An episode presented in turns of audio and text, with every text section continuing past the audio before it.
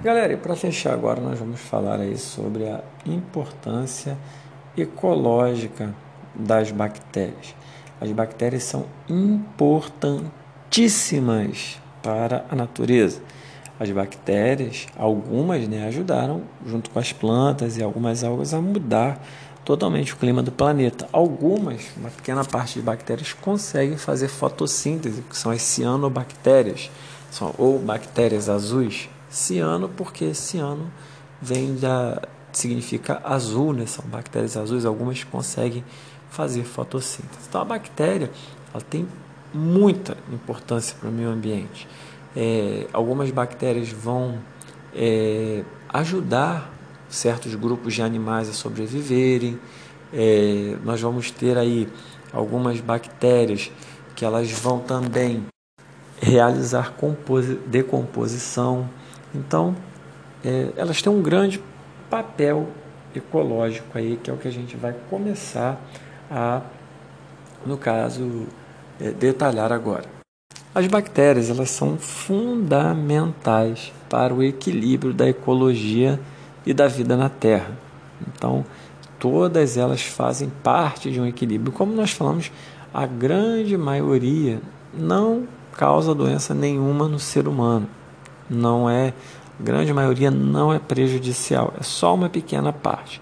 Das as bactérias, elas realizam também, elas têm, no caso, realizam, não, perdão, elas têm uma relação muito interessante com alguns animais, especialmente os animais que a gente chama de ruminantes, ou os animais também, os herbívoros, que comem gramas, folhas, enfim. Alguns animais eles não teriam, sozinhos, não teriam a capacidade para digerir as plantas. Nós, nós, seres humanos, se comermos alface, couve, como fomos no banheiro, essa planta esse alface, essa couve, ela vai ser eliminada pelas fezes sem sofrer digestão, porque nós não digerimos esses vegetais. Por que, que a gente não consegue digeri-los? Porque eles possuem parede celular. E a parede celular, ela tem uma substância que nós não conseguimos digerir. Ela impede que essa planta que a gente come, que esse alface, seja destruído. É, caso os bois e outros animais aí, bodes, cabritos, é, cordeiros não tivessem bactérias no estômago e no intestino, eles também não conseguiriam é, digerir os alimentos.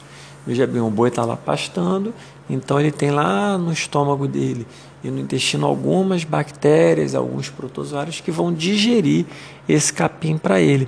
Veja bem, olha só que coisa interessante. O nome dessa relação se chama mutualismo. O que é um mutualismo? Uma coisa mútua é uma coisa que é boa para os dois. Vamos pensar no caso do boi e da bactéria. O boi, ele dá abrigo para a bactéria, a bactéria vai viver em um ambiente seguro dentro do corpo do boi, vai receber alimento, o boi vai estar tá se alimentando e uma parte desses nutrientes ela vai pegar para ela. E no caso, no caso o boi, ele consegue é, vai conseguir fazer a digestão da planta graças a ela. Então ela recebe, a bactéria vai receber, é, no caso, abrigo no corpo e alimento, e em troca disso ela fornece aí é, os nutrientes da planta para o boi, ela digere a planta para o boi, para o boi poder absorver. E essa relação, gente, ela tem uma dependência. O boi não vive sem a bactéria, essa bactéria não vai viver sem o boi.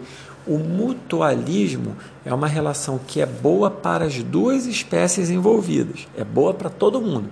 É boa para a bactéria que tem abrigo, é boa para a bactéria que tem alimento e é boa, boa para o boi que ele vai conseguir é, digerir o capim que a bactéria vai fazer isso para ele. Então, é boa para os dois, é uma coisa mútua, só que é dependente. O boi não vive sem a bactéria e a bactéria não vive sem o boi. Tem uma dependência nessa relação. Já na outra relação, por exemplo, na relação do comensalismo, aí a gente vê na foto é, as bactérias presentes aí no, na, no tubo digestivo de certos herbívoros, né? Então essas bactérias são as que digerem a parede celular que contém uma substância chamada celulose. E agora falando da outra relação. O que é uma relação de comensalismo? Comensalismo é quando você tem dois seres, um leva vantagem e para o outro não faz nenhuma diferença. Um vai se dar bem, o outro nem tchum. Então, já no mutualismo, não. Os dois se dão bem, os dois são dependentes. Agora, no comensalismo, é o que eu acabei de falar. Ser comensal, comensalismo significa sentar à mesa, comer com. É uma relação que vai envolver também a alimentação. no nosso intestino, nós temos aí milhões de bactérias vivendo. E é, no nosso corpo tem uma estimativa que a gente tem 10 vezes mais bactérias do que células. Então, meu amigo, pensa, seria impossível, imagina, se tem 10 vezes mais de bactérias do que de células no seu corpo, seria impossível viver se todas essas bactérias causassem, causassem doenças. Então, é, no nosso organismo, as bactérias elas estão em equilíbrio. Quando esse equilíbrio é ferido, é, a gente vai causar um prejuízo. Por exemplo, quando a gente mexe, é, ingere um alimento contaminado e esse alimento vai aumentar o número de bactérias presentes em nós, ele vai causar um desequilíbrio. Então, galera, é, o comensalismo ele é essa relação que tem entre dois seres, mas no caso você não tem dependência de um para o outro. Por exemplo, no nosso caso, nós fornecemos abrigo para a bactéria, abrigo e alimento. A bactéria está se beneficiando. A gente, nem tchum, a bactéria não está fazendo nada demais para a gente. Então, essa relação é diferente da do mutualismo. No mutualismo é boa para os dois e tem uma dependência. Aqui eu não tenho dependência no, no comensalismo, não existe dependência, e uma espécie leva vantagem e outra não, não muda em nada. A que leva vantagem, no caso, a bactéria, e a que não prejudica, não afeta em nada nós, aí, os seres humanos. Beleza, galera? Isso quando não causa doença. Temos também aí um outro exemplo da importância das bactérias é a decomposição. A decomposição é o que? São reações, né? reações químicas que as bactérias e fungos vão fazer para decompor, para destruir aquela carcaça de animal, aquela carcaça de ser vivo que está lá no chão e devolver esses nutrientes para a natureza. As bactérias elas devolvem os nutrientes que estão presentes no corpo para o solo. Quando uma hiena morre, um leão morre, um elefante, as bactérias começam a se decompor e toda aquela energia todos aqueles materiais, todo, aquela, todo aquele corpo vai se desfazer, vai se decompor e essa energia é devolvida para a natureza. Então, é, as bactérias elas fazem o que a gente chama de reciclagem de, nutrientes. Os nutrientes que, ora, nós pegamos da atmosfera, eles vão voltar para ela, eles vão ser reciclados. Então, galera, é, falamos aí da importância médica, ecológica, vocês compreenderam? Eu aguardo vocês aí na videoaula para nós tirarmos as dúvidas. E a importância econômica. A importância econômica tem a ver com money, dinheiro. As bactérias são utilizadas para principalmente produzir alimentos.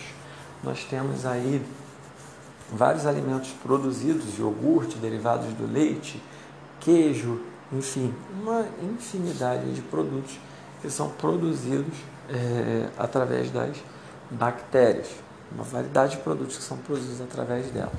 É, a respeito também sobre as bactérias, é, medicamentos podem ser produzidos através das bactérias também, então ela tem essa importância econômica para alimentos, para o desenvolvimento de vacinas, de soros e de outros medicamentos. Então a importância econômica está relacionada com dinheiro, mas principalmente no ramo da alimentação as bactérias são muito usadas. Cada dia que cresce, na, cada dia que passa na farmácia, elas também, na indústria farmacêutica, na produção de vacinas, soros, de pesquisa, e elas vão sendo cada vez mais utilizadas. Tranquilo, pessoal? Então por hoje é só isso. Já cansei muito vocês.